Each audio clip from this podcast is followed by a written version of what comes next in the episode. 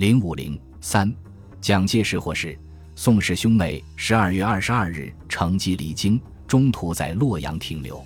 宋美龄严令驻洛阳的国民党军队，在未接到蒋的命令时，空军不得派飞机飞往西安，陆军停止向西安进攻。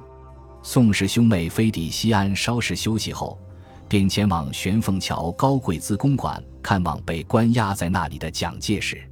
蒋突然见到宋美龄，十分惊异，悄然摇手，泪潸潸下。蒋要求宋美龄等与张、杨谈判时。不要签订某种文件。宋美龄向蒋通报了南京的情况，劝他珍惜生命，不宜再轻言殉国，而要为国家努力。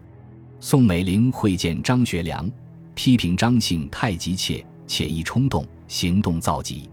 张向他申明兵谏动机确系纯洁，绝无伤害委员长之意，表明不要钱，不要地盘，唯一目的是要讲答应抗日。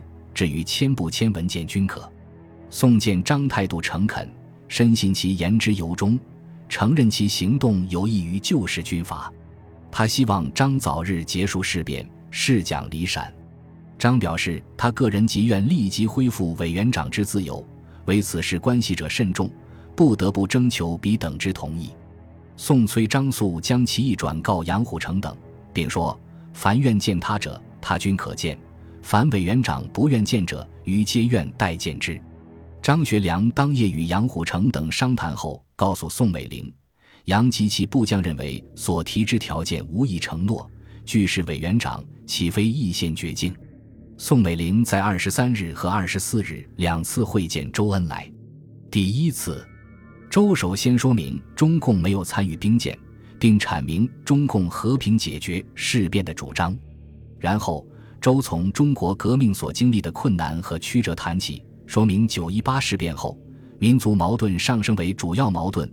中共希望团结抗日，一九三五年提出抗日民族统一战线，以后又变抗日反蒋为逼蒋抗日。但蒋介石对团结抗日要求始终不予理会。当前是改变政策的好机会，望他们兄妹劝蒋回心转意，这对国家、对个人均有好处。宋说：“既然中共有诚意，应在政府领导下。”共同努力，周说：“只要蒋介石同意抗日，中共拥护他为全国领袖，并且指出除蒋介石外，全国没有第二个适合的人。”周又谈到国防、经济上的问题，对唯武器论和抗日长期准备论做了分析和评论。宋希望周劝说杨虎城同意早日试讲。这次长谈二小时，并约次日再见面。第二天再见面时。宋美龄对周说：“我等均为皇帝义胄，断不应自相残杀。凡内政问题，皆应在政治上求解决，不应善用武力。”宋氏兄妹来到西安，促使蒋介石同意了张、杨提出的停止内战、一致抗日主张。蒋指定宋氏兄妹作为他的代表，与西安方面谈判。他说：“双方商定的条件，他以领袖人格担保。”回京后分条逐步实施，但不签署任何文件。二十三日，宋子文与张学良、杨虎城、周恩来举行会谈。周恩来提出六项主张，主要内容是：双方停战，中央军撤兵至潼关外，改组南京政府，排除亲日派，加入抗日分子，释放政治犯，保障民主权利，停止剿共，联合红军抗日。召开各党各派各界各军救国会议，与同情抗日国家合作。周表示，蒋只要接受并实行上述条件，中共红军赞助他统一中国。宋子文表示同意上述六项条件，并阐述了如下具体实施意见：提议先组织过渡政府，三个月后改造成抗日政府。目前先将何应钦、张群、张家敖、蒋鼎文。吴鼎昌、陈绍宽赶走，推荐孔祥熙为院长，宋子文为副院长兼掌财政，徐新六或严惠庆常外交，赵代文或邵力子常内政，严仲或胡宗南常军政，陈继良或沈鸿烈常海军，孙科或曾杨府常铁路，朱家骅或于鹏飞长交通，卢作孚常实业，张伯苓或王世杰长教育。周恩来推宋庆龄、杜仲远、沈钧儒、张乃器等入行政院，宋立言此为过渡政府。三个月后，抗日面目揭开后，再彻底改组。周表示原则同意，要宋负责。杜、沈、张可为次长。宋提议由蒋下令撤兵，蒋即回京，到后再是爱国七领袖。周恩来坚持中央军先撤走，爱国领袖先释放。周还提议，在这过渡政府时期，西北联军先成立，以东北军、十七路军、红军成立联合委员会，受张领导，进行抗日准备，实行训练补充，由南京负责接济。宋达：此事可转蒋。周提出，在蒋同意上述办法下，我们与蒋直接讨论各项问题。宋达：可先见宋美龄。二十四日。双方继续谈判，宋美龄也来参加。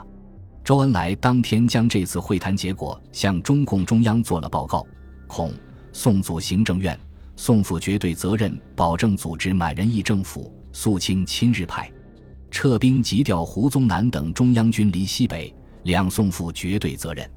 蒋鼎文已携蒋手令停战撤兵，蒋允许归后释放爱国领袖，我们可先发表，宋负责释放。目前苏维埃红军仍旧，两宋担保蒋停止剿共，并可经张守接济。三个月后抗战发动，红军再改番号，统一指挥，联合行动。宋表示不开国民代表大会，先开国民党会，开放政权，然后再召集各党各派救国会议。蒋表示三个月后改组国民党。宋答应一切政治犯分批释放。与孙夫人商办法，抗战发动，共产党公开外交政策，联俄与英美法联络。蒋回后发表通电自责，辞行政院长。宋表示要我们为他抗日反亲日派后盾，并派专人驻沪与他秘密接洽。双方意见既趋一致，周恩来便于十二月二十四日晚会晤蒋介石。周说：“蒋先生。”我们有十年没见面了，你显得比从前苍老些。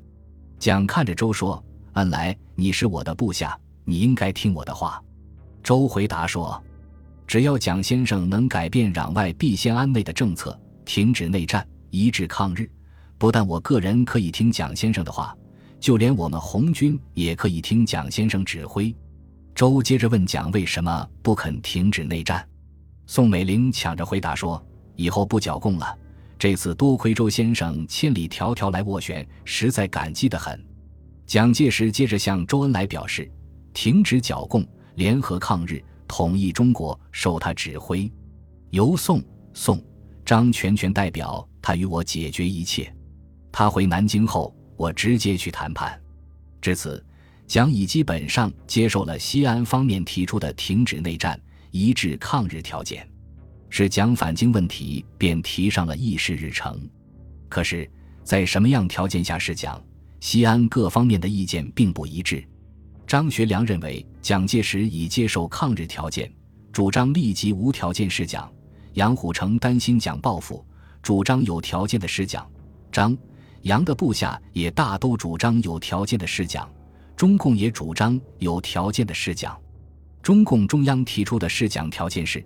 南京政府宣布国内和平，与民更始。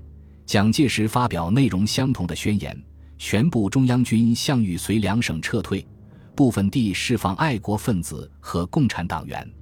宋氏兄妹却一再要求张即刻放蒋，争取圣诞节蒋能回到南京。张学良面对双方压力，担心拖下去会出乱子，决心早日释蒋。二十四日下午。张对情绪激烈的设计委员会成员们宣布，他即将试蒋，并要亲自送蒋回京。张说：“这是关系国家民族命运的天大的事，做错了一点，我们担不起。”他解释要亲自送蒋回京时说：“这次事变对蒋是个很大的打击，我们现在不但要放他走，而且今后还要拥护他做领袖，还要同他一起共事。所以，我们现在万不能再难为他。”我们要给他撑面子，使他恢复威信，今后好见人、好说话、好做事。我亲自送他，就是这个意思。另外，我亲自去也可以压一压南京反动派的气焰，使他们不好再讲什么坏话。二十四日晚，张对东北军高级将领王以哲、何柱国、董英斌等正式宣布，他即将放蒋，并亲自送到南京向中央请罪，恢复蒋的威信。王以哲等怕蒋变卦，劝张不必送蒋到京。张坚持要送，并向他们交代关于东北军听命于学忠，关于抗日联军总部之事听命杨虎城，有事多和周恩来商量。二十五日中午，宋子文去新城大楼恳求杨虎城同意放蒋，杨仍坚持没有保证条件，不能放蒋走。下午，张学良约杨虎城来对他说：“现在不走不行了，夜长梦多，不知道会出什么乱子。”我今天决心送蒋走，我想我在几天内就可以回来的，请你多偏劳几天。假如万一我回不来，东北军今后即完全归你指挥。杨对这样放蒋有意见，但他一向尊重张学良，此时又为张的真诚所感动，同时也因为近来他也听说十七路军军官在酝酿什么事情，怕出乱子，于是便慨然同意了张的意见。并同张一起送蒋去机场。下午三时半，他们乘汽车从蒋的住处出发，直奔西郊机场。张、杨怕部下知道会出事故，行动十分秘密，连周恩来也没通知。蒋介石登机前对张、杨表示：“我答应你们的条件，我以领袖的人格保证实现。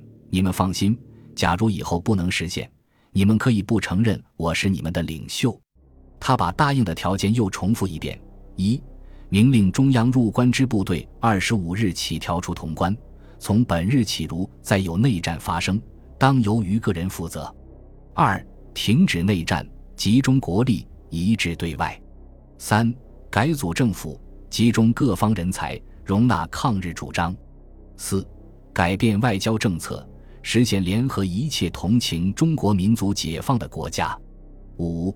释放上海各被捕领袖及下令办理。六、西北各省军政统由张、杨两将军负起全责。张学良登基前把事先写好的手谕面交杨虎城，内容是请杨自二十五日起代理他的职务，万一有事，东北军要听从杨和于学忠指挥。下午四时，蒋同、宋美龄乘坐的飞机起飞。